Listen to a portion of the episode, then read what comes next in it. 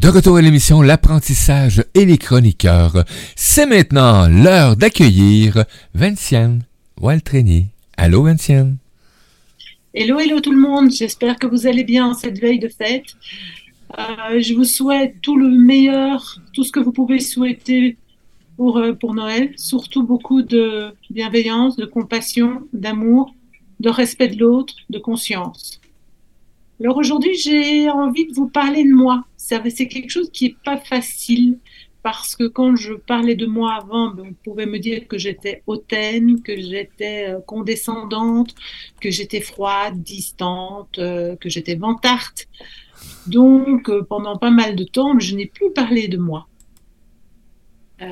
alors voilà, donc je vais avoir 58 ans le 31 janvier prochain. Mes parents se sont séparés alors que je n'avais que 6 mois. Mon père trompait ma mère. Euh, c'est ma grand-mère qui s'est essentiellement occupée de moi. Et euh, quand j'ai fait une thérapie à mes 36 ans et demi, grâce à ce travail, j'ai découvert que si ma grand-mère euh, ne s'était pas occupée de moi, ne m'avait pas donné l'amour qu'un enfant a besoin, probablement je ne serais plus de ce monde aujourd'hui. Mmh. Donc j'avais une mère, euh, on va dire que j'avais j'avais une mère, euh, mais ça quand j'étais petite je ne pouvais pas le savoir, mais qui n'était pas une mère, qui était une femme enfant. Euh, mais mon père qui était un, fils à papa et à maman qui a dilapidé la fortune de ses parents. Mon père, le souvenir de mon père, qu'est-ce que j'en ai? Femme, voiture, alcool. la seule chose, j'ai gardé deux choses de mon père le sens des affaires et l'amour des voitures, parce que je suis une passionnée de voitures. voilà. Euh, ma mère, ben, ma mère, euh, elle, toujours, elle a toujours été assistée par ses parents. Et une fois que ses parents n'ont plus été là, ben, ah, c'est moi qui ai pris le relais. Hmm. Donc, tant que pendant jusqu'à mes 36 ans et demi, ma mère faisait partie intégrante de ma vie. Elle avait son mot à dire dans tout. Alors elle me disait toujours que je faisais, que j'étais, faisais toujours tout ce que je voulais. Mais en fait, oui, je faisais ce que je voulais, mais avec son accord. Donc ça veut dire que je C'est important, effectivement. ça veut dire que, par exemple, j'ai terminé mes études euh, d'assist, mes études supérieures en assistante en pharmacie. Puis j'ai fait un gradué en secrétariat médical. Et puis j'ai travaillé six mois pour un pharmacien.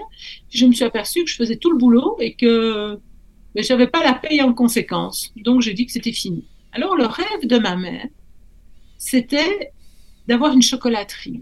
Hmm. Mais il faut savoir que dans notre famille, Dixit maman, euh, être une femme indépendante dans les années 60, euh, c'était pas permis. Et donc, parce que donc, dans la famille, à part des, chefs d'entreprise, des directeurs d'usine, UCB, des personnes ayant pas, étant euh, passées par le gouvernement belge, il y avait des choses qui ne se faisaient pas. Bref, euh, on a trouvé une chocolaterie un mois, de, mois de novembre.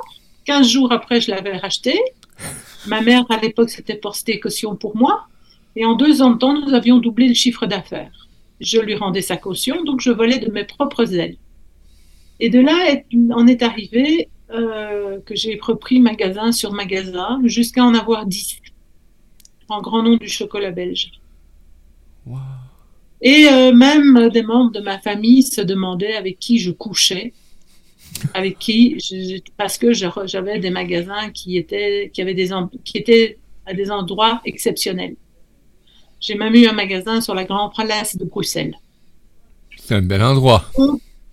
Voilà. Donc, j'ai toujours eu des magasins up-to-date. Il vaut mieux avoir quelque chose de petit, bien placé, que quelque chose d'un peu plus grand, un peu moins cher, mais sur un coin. Ou pas tout à fait à l'endroit qu'il faut. Donc, j'ai envie de dire que j'ai travaillé, j'ai été une machine à faire de l'argent pendant plus de 30 ans. Mhm. J'ai un projet était à peine commencé et mis sur pied j'en entamais un deuxième et ainsi de suite. J'ai cumulé les fonctions dans le domaine du chocolat de l'article cadeau, puis dans le milieu pharmaceutique, puisque j'ai eu pendant 14 ans ma propre pharmacie. Et puis quand j'ai totalement quitté le milieu chocolat, j'ai eu je suis rentrée dans le milieu hôtelier où je n'y connaissais rien. Maison d'hôtes, faire des dîners pour des gens euh, de la Commission européenne, faire différentes choses. En fait, j'ai envie de dire que pour moi, rien n'est impossible à partir du moment où je crois dans le projet, où euh, je vois les possibilités, tout est faisable. Ce que je savais pas, c'est que le fait de pouvoir travailler comme je le faisais signifiait que j'étais hyper active. Ça, je le savais pas. Des gens autour de moi le savaient, mais moi, c'était, ça sortait. Pour moi, c'était ma normalité. Donc, j'ai l'énergie. l'énergie, c'était ma normalité. Euh, il se fait que fin 2018, j'ai vendu ma pharmacie. En 2019, j'ai quand même voyagé pas mal, mais c'est aussi là que j'ai appris que j'avais un cerveau hyper. Et que ce cerveau, ben, j'étais HP au potentiel intellectuel, mais qu'en plus, j'étais hypersensible. Que mon hyperactivité ben, venait de ce cerveau hyper.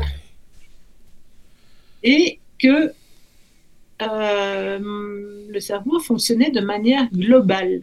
Donc, je n'ai pas un cerveau séquentiel qui fait A plus B plus C, mais un cerveau qui va de A à Z. C'est pour ça que quand on me donne un projet ou on me dit quelque chose, je vois tout de suite les tentacules et toutes les ramifications.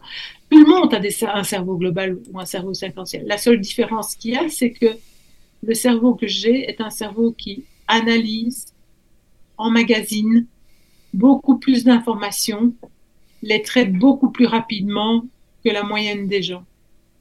On est, euh, les hyper, on, a euh, cette, hypersensibilité qu'on a et qui est bien souvent cachée par une, hyperactivité, mais à part un haut potentiel intellectuel, pour cacher des souffrances qu'on a vécues quand on était petit, entre 0 et 6, 6 7 ans. Ce sont des souffrances qu'on a dû vivre, qu'on a dû assumer tout seul soit parce que ben parce qu'on ne savait pas parler et que les parents ne s'en rendaient pas hmm. compte, soit parce que ben, les parents n'étaient pas à l'écoute. T'es juste pas là. Euh, voilà. Et donc on a dû, euh, on doit, on a dû s'en sortir. Donc qu'est-ce qu'on a fait? Euh, On a commencé à, à se modifier répondre aux attentes de nos parents, des adultes, du monde dans lequel on vivait. Et il fallait qu'on se protège. Donc, ce qu'il faut aussi savoir, c'est que euh, à l'âge de entre 4 et 6 ans, j'ai été victime d'agression sexuelle de la part d'un des ouvriers de mon père. donc, ça veut dire que quand j'allais euh, tous les 15 jours dans la famille de mon père, euh, lui qui ne s'occupait déjà pas beaucoup de moi, encore moins une fois qu'il a eu ses deux autres fils à l'époque, euh, ben, on me laissait avec euh, mes grands-parents étaient des industriels qui fabriquaient des, des chambres froides, des morts pour mhm. les. Ils étaient très connus dans, dans la région de Liège et euh, ils étaient très très riches. Et euh, ben, on me laissait courir dans les ateliers, sauf qu'ils avaient engagé un repris de justice, un repris de justice condamné pour des faits de mœurs. Donc j'ai occulté, j'ai occulté cette, ces problèmes pendant plus de 20 ans. La première fois que j'ai commencé à en reparler, j'avais 27 ans.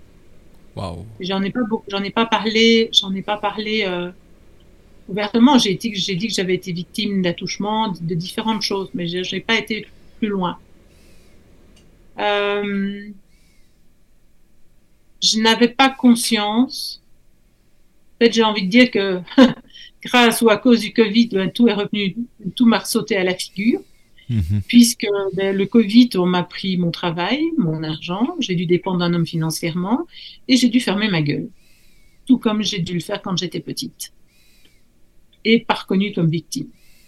Donc, euh, ce, sont, ce sont des événements qui ont été douloureux, que maintenant j'ai accepté. Euh, et on peut, j'ai envie de dire qu'on peut, on peut, on peut s'en sortir. Mais il y a une chose qui est essentielle, c'est qu'on doit essayer de retourner, de voir ce qui s'est passé entre 0 et 6 ans, d'en être conscient, de l'accepter pour pouvoir aller de l'avant. Euh, ça, c'est côté père. Côté mère, ben, j'avais une mère euh, très autoritaire, très, euh, très intrusive, très contrôlante. Mais tout ça, jusqu'à mes 36 ans, je m'en étais pas rendu compte. Depuis que j'étais maman, j'ai été maman à 32 ans, c'est vrai que je mettais certaines choses. Quand j'ai eu ma fille, elle a dit, ma, mère m'a dit, mais écoute, c'est pas compliqué. Moi, je vais garder la petite à la maison. Je ferai la comptabilité. Toi, tu vas aller travailler. Et là, j'ai dit pas question. J'ai moi, je vais m'occuper de ma fille. Ouais. J'ai dit, on va pas, je vais pas, je vais pas. C'était, il était essentiel pour moi que je m'occupe de ma fille. Que j'ai donc, je me suis, j'ai été, j'allais la conduire à l'école, j'allais la chercher, j'étais là pour le petit déjeuner, pour le dîner, pour le bain, pour les devoirs je, quand je ne pouvais pas euh, être, près d'elle ou je n'étais pas suffisamment euh, euh, capable de l'aider dans ses études scolaires, mais je disais, je prenais les personnes qu'il fallait pour pouvoir l'aider. Mais j'ai toujours été, j'ai toujours essayé d'être présente. Donc à 36 ans et demi, je me suis séparée de son papa. Et là, j'ai entamé une thérapie pour voir mon chemin de vie et celui de ma fille surtout parce que venant d'une lignée matriarcale de cinq femmes, je voulais pas que des, je voulais casser les chaînes. Effectivement. Voilà. Changer, changer la, génération, oui. Changer la donne. Et c'est à ce moment-là que euh, euh, les problèmes ont commencé avec ma mère. Ben oui. Donc, je prenais mon indépendance, je disais non, et ça passait pas. Donc, elle me disait que je l'humiliais, que je la mettais de côté, euh, que je l'abandonnais, que maintenant que je n'avais plus besoin d'elle, je la laissais tomber. Hmm. Mais c'était son sentier à elle, c'était ses blessures à elle, c'était pas les miennes. Enfin, bien que maintenant je peux dire que j'avais les mêmes blessures, mais c'était sa vision des choses. Oui. Plus rien n'était jamais parfait pour elle, plus rien n'était jamais bon. Dès qu'elle pouvait critiquer, elle le faisait. C'était, c'était, waouh Et elle allait là où allait le vent. Donc, en plus, parce que il y avait certains membres de la famille que je voulais plus voir parce que je me rendais bien compte qu'il y avait des choses qui n'allaient pas. Je, il y avait des choses que je sentais. Mm-hmm. On m'a tellement dit deux fois tais-toi, tu vas trop vite, tais-toi, tu peux pas dire ceci, tais-toi. J'ai plus fait, mais je sentais, mon intuition était là et elle était bonne. Et donc, euh, j'ai laissé, euh, j'ai, un jour, elle me disait, elle allait dans sa famille, elle me dit, oui, mais c'est ma famille, je peux quand même y aller. J'ai dit, ben oui, maman, tu peux y aller, mais je suis pas obligée d'y aller. Et puis un jour, elle me dit, oui, voilà, euh, je vais dans la famille et euh, ta fille est invitée.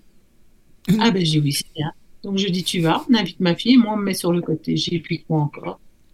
Mais c'était vraiment un pas. Mais j'ai envie de dire, j'avais une famille qui était un panier de crabes.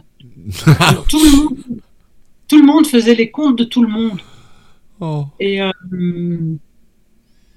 donc, j'en reviens que ben, courant fin 2018, courant 2019, fin 2019, j'apprends que j'ai ce cerveau qui travaille euh, hyper vite, que je suis hyper active, et donc euh, je commence à lire des bouquins parce que je, devenais folle. Moi, j'avais un, cerveau qui travaillait H24, j'avais des projets, ça, ça foisonnait, et et puis je me disais, mais je peux pas, je peux pas m'en, je dis, il faut, il faut que ça s'arrête parce qu'en plus de ça, suite à un trauma, j'avais développé des acouphènes, donc ce sont hmm. des bourdonnements d'oreilles, des deux oreilles, ça fait quatre ans maintenant. Donc il était temps que j'écoute ce que mon corps avait à me dire. Il criait fort. Ouais, et c'est là que j'ai commencé à changer ma vie. Et donc, euh, j'ai lu des livres sur les cerveaux hyper, sur les cerveaux qui pensent trop. J'en citerai un qui est écrit euh, Christelle Petit-Colin, qui est une autrice française. Comment canaliser ce cerveau qui pense trop ou comment canaliser ce cerveau qui pense mieux. J'ai lu, euh, j'ai fait des, des, visioconférences avec elle pour comprendre. Et puis là, je me suis rendu compte que j'étais pas folle. Donc c'était déjà très bien. Ça, c'est un soulagement. Euh, et puis, ben, euh, j'ai commencé à faire mes formations, à, à, me, à, me à changer. Et je dirais celle, celle qui m'a, j'ai envie de dire, qui m'a sauvé la vie, c'est quand j'ai commencé à faire du Reiki. Médecine énergétique Reiki. Évidemment, comme je fais rien à moitié, il fallait, il a fallu que j'aille jusqu'au bout de la formation et de faire la maîtrise. Ça, ça va pas changer. Euh, ce n'est qu'en 2021 que j'ai accepté que j'étais en burn-out, mais depuis des années. Alors, il faut savoir que le burn-out, généralement, on, on, a envie de dire qu'il y aura un lien à la mère et que le burn-out ne vient pas en un an, deux ans, trois ans. Il peut venir pendant des années et peut même commencer déjà dans le ventre de votre mère. C'est à partir du moment où on est en déni de sa personne, où on est en déni de son corps, on est en déni de soi-même. Et on s'adapte à la vie, on s'adapte aux circonstances, on s'adapte au milieu pour essayer de passer au travers. Et puis, ben, il y a un moment donné où euh, il y a des choses qui vont nous faire totalement disjoncter. Et donc, euh, on sera en pleine crise. Et là, tout, tout, tout flambe. Oui. Donc, à ce moment-là, ben, euh, j'ai commencé à accepter euh, que j'avais été en burn-out et que j'étais en burn-out en lisant les livres de Cathy Assenein, qui est une neuropsy clinicienne belge, qui a fait trois livres. Euh, j'ai été en contact avec elle. J'ai fait sa formation sur les cerveaux hyper pour pouvoir accompagner les personnes en cerveau qui ont un cerveau hyper. Et c'est, on a ce besoin de compréhension en permanence. On a besoin de comprendre les choses. On ne peut pas nous dire, euh, ben c'est comme ça. C'est comme ça, c'est facile, c'est de même. voilà. Non. Par contre, par contre, un cerveau, j'ai envie de dire qu'un cerveau comme le mien, je vais, on va, on va, faire quelque chose, je vais arriver à un résultat dans une matière, dans une, dans, dans un domaine précis, puis on va peut-être me demander comment tu y es arrivé. Je ne saurais pas l'expliquer. J'y suis. Je suis. Voilà. Le résultat, il est là, c'est ce qu'il fallait. Comment j'y suis arrivé, c'est voilà, une autre histoire. Mais voilà. Alors, ce qu'il y a aussi, donc, c'est. Euh... Oui, c'est. Pendant plus de 30 ans, j'ai été une machine à faire de l'argent. Le Covid a réduit quasi à néant tout ce que j'avais fait. Donc, au milieu professionnel, je repars à zéro. Mais j'ai plus envie d'être dans l'être et dans le faire. Mhm. Dans le faire et dans l'avoir, pardon. Je veux plutôt être dans l'être et être en conscience avec ce que je fais. Et aider certaines personnes qui ont envie de changer. Parce que le changement ne peut venir que de nous. Il C'est impossible d'essayer de changer en se disant qu'on va avoir les éléments, que les éléments vont provenir de l'extérieur. Si on est en attente du champ, que ce changement vienne de l'extérieur, rien ne changera. On est créateur de notre vie et de tout ce qui se passe. Donc, je suis, je suis persuadée que dans les gens qui nous écoutent, il y a certaines personnes qui vont me juger, me critiquer, et j'ai juste envie de leur dire, qu'est-ce que ça réveille en vous, ce que je dis? C'est tout. Est-ce que ça réveille en vous quelque chose que vous auriez voulu dire et que vous n'avez pas osé? Est-ce que ça réveille en vous quelque chose dont vous avez été victime et que ça remonte à la surface? J'en sais rien. Mais si vous me jugez ou vous me critiquez, ou si ça donne des émotions chez vous, c'est qu'il y a quelque chose chez vous qui se manifeste. Et c'est à vous à travailler dessus. Me critiquer, ça ne servait à rien. Vous critiquez l'extérieur. Non, c'est vous, c'est chez vous que vous devez aller voir. Donc voilà un petit peu euh, en, en, allez, en une vingtaine de minutes mon, mon, petit parcours. Je trouve que j'ai fait du j'ai fait du condensé. Donc bah maintenant euh, depuis euh, depuis mon changement, comme je l'ai peut-être déjà dit, a commencé en 2015 quand j'ai commencé mes études synergologue. Mhm. Donc, c'est l'analyse, du langage corporel, le non-verbal.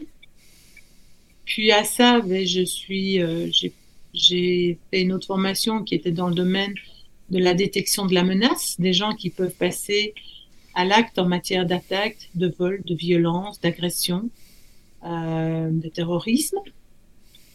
Euh, après ça, ben, je suis partie dans la découverte des cerveaux hyper, Oui. dans la relation aussi dans ces cerveaux, comme la manière dont ils fonctionnent, le lien entre les cerveaux hyper et l'alimentation. Et euh, j'ai fait, à ça, j'ai ajouté le Reiki, le Laoshi. Les, je, suis, je suis en cours, je suis étudiante à, l'école méthode Écoute ton corps de Lise Bourbeau au. Canada. Euh, pour peut-être à terme devenir consultante euh, METC. Mais là, elle m'a dit, euh, là, ils m'ont dit récemment, maintenant tu te poses, tu as été un peu trop vite, là maintenant il faut que tu réduises. j'ai donc j'ai une panoplie, j'ai une panoplie d'outils à ma disposition Oui. pour pouvoir euh, pour pouvoir aider aider les personnes à différents niveaux. Mais j'ai envie de dire que je prendrai dans le- dans les différentes choses, dans les différentes formations que j'ai faites, je ferai ma popote interne Oui. pour pouvoir aider. Voilà. Oui, parce que ça t'amène justement avec euh, le vécu, l'expérience, que ce que tu es allé chercher comme outil, ben euh, de mettre en place ta- une propre euh, propre vision ou pas vision, mais un propre programme, parce qu'il y a, il y a des humains qui vont être dans ces conditions-là d'accueil et d'aller apprendre dans l'apprentissage, etc. Donc, ça te permet d'aller quand même, parce qu'on vit pas, tu peux mettre en lien là, beaucoup de ces Voilà, oui. Mais ce qu'il y a, ce qui est, ce qui est, c'est que je peux, par exemple, dans, le- dans le milieu, dans le milieu euh, professionnel, je peux être du côté des patrons comme des employés, puisque moi j'ai été patron, j'ai jamais été employé, mais j'ai été patron, mais j'ai eu des employés qui ont travaillé pour moi. Euh, je pense que j'étais pas un trop mauvais boss, peut-être trop gentil parfois. Euh, Je crois. par- voilà, peut-être trop gentil parfois. Aux, grandes dames de ma mère qui me disaient quand, quand une de mes employées voulait partir, ben, elle m'a dit si elle part, elle part, elle ne revient pas. J'ai maman, qui te dit, elle peut aller voir si l'herbe est plus verte ailleurs et revenir. Ben oui. Voilà. Alors, je dirais le côté, euh, je peux dire que le, le- j'en ai voulu à la terre entière avec cette pandémie, mais vraiment très très fort. Oui. Et encore, ben, je mettais la cause, je mettais la cause à l'extérieur et non pas en moi. Donc, si maintenant je veux être réaliste, maintenant qu'il y a un an, euh, enfin un peu plus d'un an que je travaille, que j'ai vraiment travaillé là-dessus, parce qu'un an et demi, euh, ben, qu'est-ce que la pandémie m'a permis? Le côté positif, c'est que j'ai fait mes formations, c'est que j'ai pu vraiment euh, me, me recentrer sur moi et sur ce qui était important pour moi. Ce que c'est que j'ai pu aussi euh, vraiment aller vers ce que j'ai envie de devenir et ce que j'aurais voulu être déjà avant. J'aurais voulu ne pas devoir porter ce masque de contrôlant, de rigide, Mhm. niveau professionnel. J'aurais peut-être voulu être qui je suis déjà à l'époque, mais c'était pas possible parce que la société dans laquelle j'ai évolué ne me le permettait pas. Non. Euh, et le Covid m'a aussi permis de pouvoir faire la paix avec maman avant qu'elle ne décède. Donc, Important. je ne voyais plus ma mère depuis trois ans et demi. J'avais décidé, parce que c'était une question de survie, les, les- les énergies qu'elle dégageait étaient vraiment trop, trop mauvaises pour moi. Et j'en parlais avec ma thérapeute à l'époque. Et, et c'était une question de survie que je ne la vois plus. Donc je ne l'ai plus vue pendant trois ans. Mais je veillais à ce qu'elle soit bien. Et donc, euh, quand on m'a téléphoné au mois de le 5 mai 2022, on m'a téléphoné en me disant que me- qu'elle n'allait pas bien et qu'il fallait qu'on parle de sa fin de vie. Comme elle avait été hospitalisée une semaine avant, je m'étais dit, bon, ben, quand ils m'ont appelé, je dis, ben, écoutez, c'est pas compliqué, dès qu'elle remet, elle retourne en maison de repos, et puis, puis voilà. Et puis ils m'ont dit, non, non, vont veut vous voir. Puis là, j'aurais dit, ben, ne tournez pas autour du pot, dites-moi, euh, dites-moi ce qu'il en est. Et ils m'ont dit, ben, écoutez, euh, c'est une question de semaines ou de mois. Et là, je suis de nouveau rentrée dans une colère, dans une rage, en me disant, c'est pas vrai, ça va encore être pour moi c'est encore moi qui vais devoir supporter être être la mère de ma mère. C'était, j'étais dans un état, je dis pas. Et je ne sais pas ce qui s'est passé.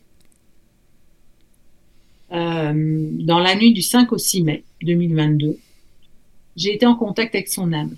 Alors, est-ce que je dormais? Est-ce que j'étais réveillée? Est-ce que je rêvais? J'en sais rien. Mais j'ai vu nos deux âmes en train de discuter et de rigoler. Le matin, je me suis levée et je me suis dit, OK, je vais aller la voir. J'avais d'abord un rendez-vous important professionnel, j'étais à ce rendez-vous. Euh, et j'étais en voiture et je disais, mais en fait, je dis, j'ai jamais eu une mère. J'ai toujours été sa mère. Et donc, quand j'ai eu fini, je suis allée à l'hôpital. Je lui ai, je lui acheté les fleurs qu'elle aimait et que moi je n'aimais pas je lui ai écrit une carte.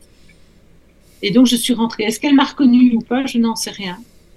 Euh, je lui ai dit que j'étais venue lui dire au revoir, que je lui pardonnais tout ce qui s'était passé, qu'elle avait fait avec les moyens qu'elle avait à l'époque, que je ne lui en voulais pas. Je lui ai fait du Reiki.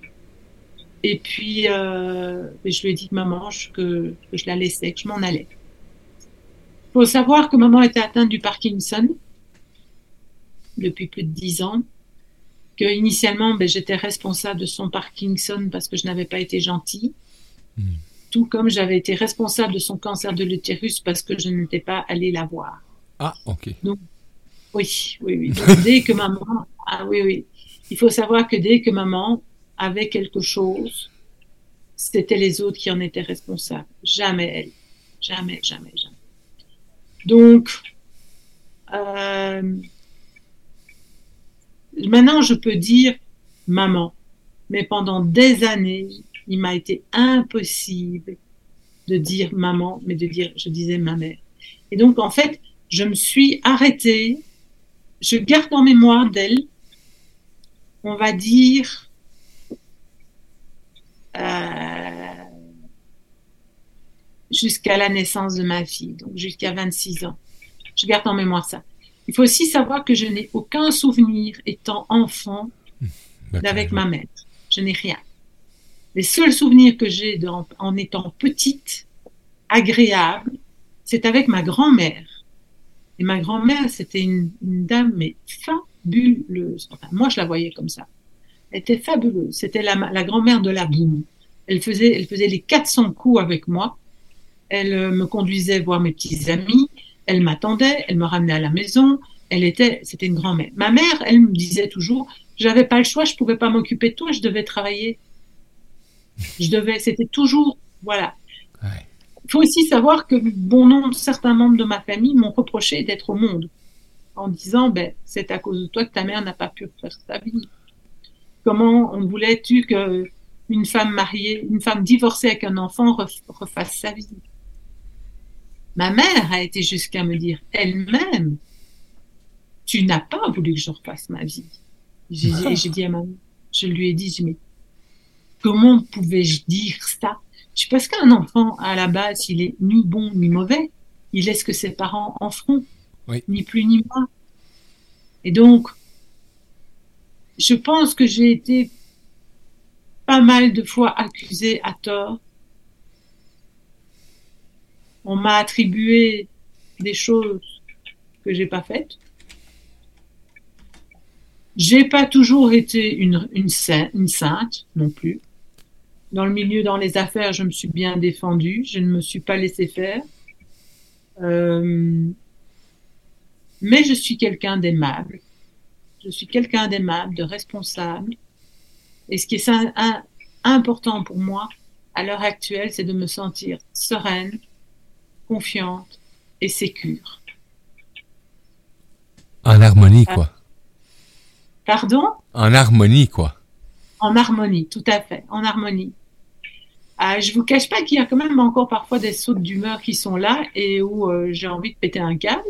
Mais je réfléchis avant d'aller juger critiquer. je réfléchis parfois comme à deux, à deux, fois en disant bon, ça réveille quoi ça en moi là? Euh, Je vais dire ce que je fais? Ah, euh, voilà, je, j'apprends.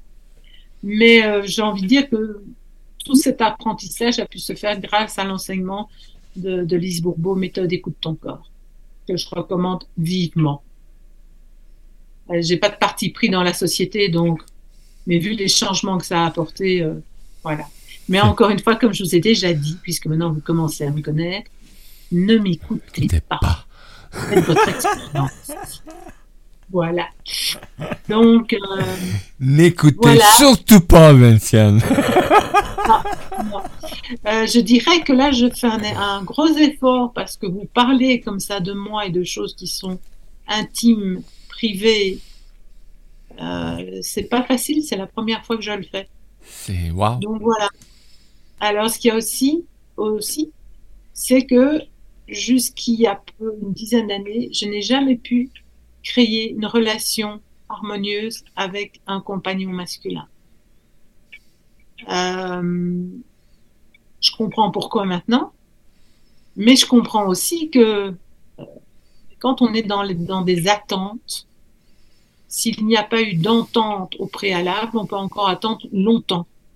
Et l'autre, euh, il ne sait pas deviner, deviner ce que vous voulez. Donc il faut communiquer. Et en fait, on a de plus en plus d'outils pour communiquer, mais on communique de moins en moins. Donc, euh, et là maintenant, ben, ça fait dix ans que je suis avec quelqu'un.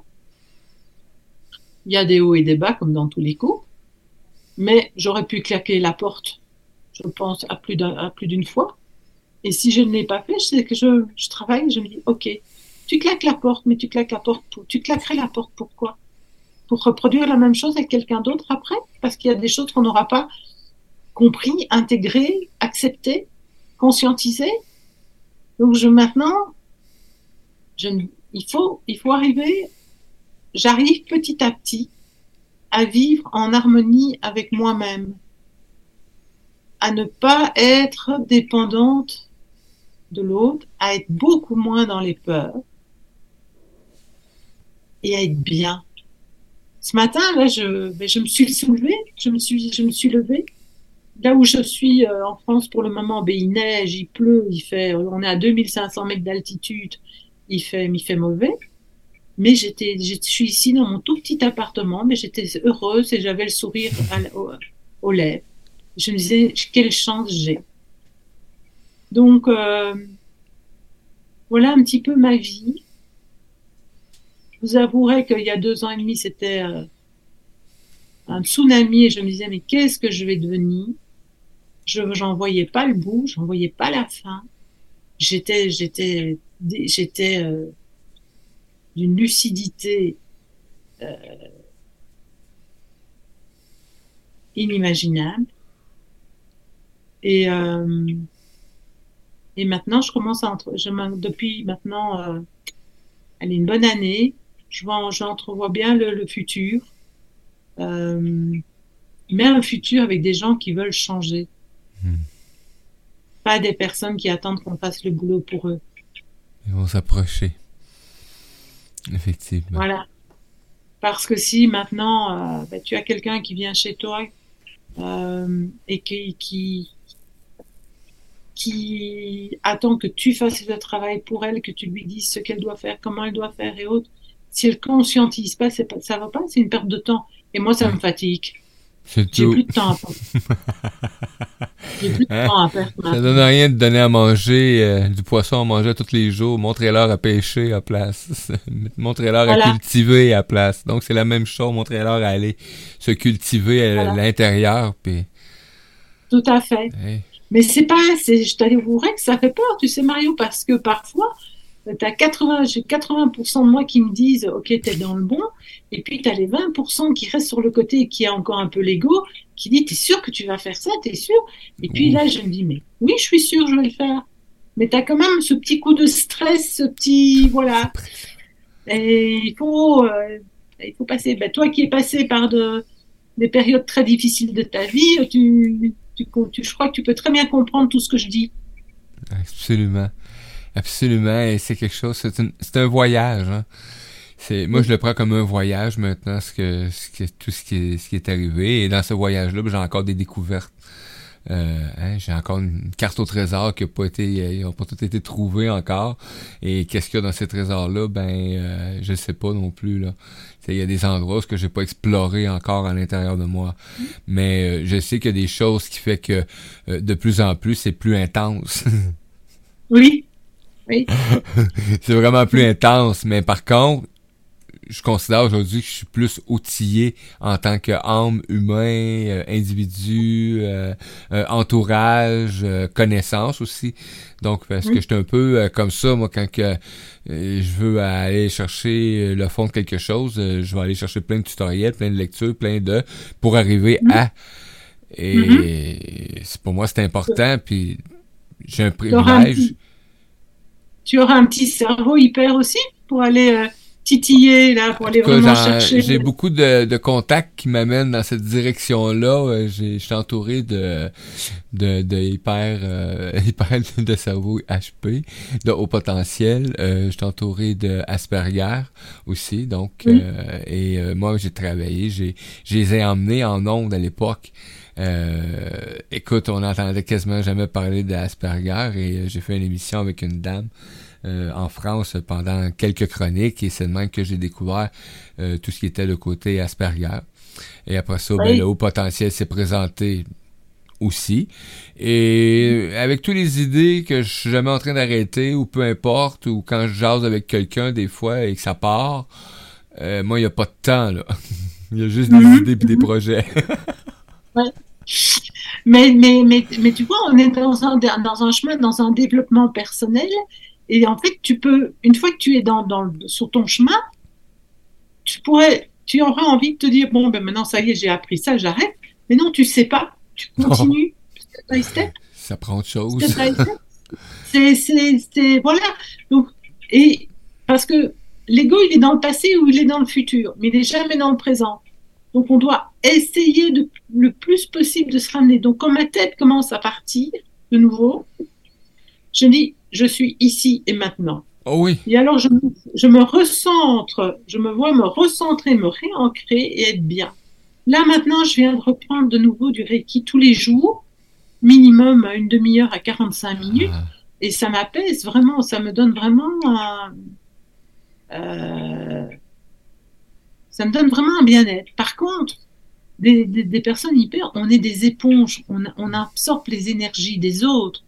Ouf, autant les mauvaises que les, les Alors, il faut arriver à se mettre une barrière de protection parce qu'on sent tout de suite quand les énergies sont négatives, quand elles sont pas bonnes. Et alors là, moi, je deviens dingue.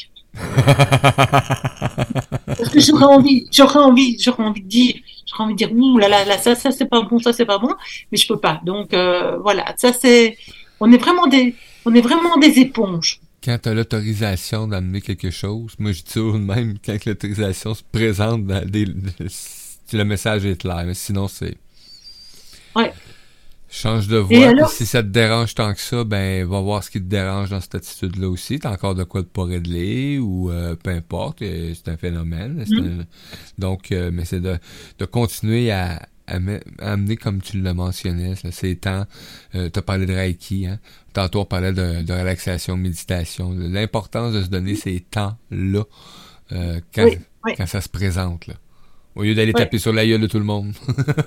oui, oui, oui, oui, Mais parfois, bon, ok, c'est, on va dire qu'on doit, on peut être, euh, essayer d'être comme ça euh, la majorité du temps. Mais il y a quand même parfois où tu as les émotions sont des tempêtes intérieures. Et quand tu as des émotions qui montent et que tu as cette tempête intérieure qui est en toi, euh, toi, tu es suffisamment bien outillé que pour essayer de recanaliser, de diminuer, de dire ça va aller, nos stress, on va y arriver, ou parfois bah, tu exploses quand même, on est oh, humain. Ben oui, euh, on a avoir toute la divinité qui nous accompagne, euh, je suis un humain. on, fait, euh, on fait comme on peut, avec les oui. moyens qu'on a, euh, à, un, à un instant T. Euh, oui, puis le changement majeur est en, est en amène par l'expérience, c'est que ça retombe, tu retombes plus dans, dans cette souffrance intense-là. Donc, euh, c'est juste un petit pataugeage. OK, hop, oh, oh, OK, on ramène, on ramène. Okay. Donc, ça on permet justement... Plus bas, plus... Oui. Non. On retombe jamais plus bas. On, on arrive à mieux canaliser les tempêtes qui arrivent. Ouais. On, est, on ne retombe jamais aussi bas qu'au début où on a commencé notre chemin. Hey, c'est ça qui est merveilleux. Gratitude à toi. De rien. Gratitude d'être euh, de cette livraison de toi oui. que tu permets, euh, que tu t'es permis euh, en premier. Oui. Et que tu nous permets d'accueillir avec euh, tellement de... Et, et c'est drôle parce que tantôt, il y avait eu un commentaire euh, Ah, c'est d'une tristesse, parce que bon, tu parlais de ta maman, t'es arrivé en même temps que tu parlais de l'épisode de ta maman à l'hôpital, etc., la mort. Et euh, je, serais, je, serais curieux de savoir maintenant, est-ce que tu trouves que c'est encore d'une telle tristesse, euh, Dani, euh, cette émission, ce sujet, là, cette histoire, hein, parce que euh, on l'a vu là que c'est des étapes qui ont juste amené à la reconnaissance de ce que tu es. Mais, mais tu sais, euh, la, la, j'ai envie de dire que tout ce qui s'est passé avec maman est quelque chose qui a été accepté maintenant, qui ouais. est intégré, qui a été accepté. Je dois encore travailler sur le, le, le côté masculin, mais le côté féminin, ça a été accepté, c'est travaillé, c'est ancré, c'est bon. Et ça, c'est euh, déjà parce qu'on refait certains tests et quand tu on a l'évolution des tests, tu vois vraiment tout, tout ce qui euh, tout ce qui a changé. Tu vois ouais. au début comment tu es. Je voyais par exemple quand je faisais tous les tests sur le burn-out, je voyais au début, je voyais six mois après, et, et, et ça simplement au niveau alimentaire en changeant. Donc quand une, une, une fois le, le, tout est vraiment dans la euh, dans la dans la dans la conscientisation et puis dans l'acceptation. Alors, certains auditeurs vont peut-être se dire que parfois je suis un peu saccadée dans mes mots. C'est parce que je dois vraiment me concentrer pour oui. vous parler, pour vous faire sujet, vers complément. Parce que généralement, ça commence par le sujet et on est au complément. et de temps en temps, ma fille me dit, maman, sujet vers complément. C'est parce que mon cerveau, je suis en train de vous dire quelque chose, mais il pense déjà à autre chose. Et donc, c'est un exercice. En plus de ça, c'est vraiment un exercice pour moi, euh, donc, un, seulement de me livrer, deux, d'arriver à faire des phrases sujet vers complément sans trop, sans trop être euh, dites dans mes pensées. Effectivement. Voilà. Mais écoute, quelle belle présence que tu nous as apportée en ce 23 décembre hein, et, euh, et je vois encore plus l'importance de, de, de, du choix que tu as pris pour toi. Parce que on dit hein, on est en terminaison actuellement de 2022 pour accueillir euh, 2023 avec tout son, son accomplissement et sa réalisation etc donc euh, ben, gratitude à toi de t'avoir fait ce cadeau et de nous l'avoir offert. Merci oui alors je vous souhaite très, un très très beau Noël pour tous ceux qui le fêtent. Euh, mangez bien, buvez pas trop. Si vous buvez, ne prenez pas le volant. Et euh, ben, je vous dis à la semaine prochaine, puisque je serai là de nouveau pour le 30. Yes! Voilà. Casser la fin de l'année avec nous. hey! Merci, Vinciane. Merci, Merci. les auditeurs.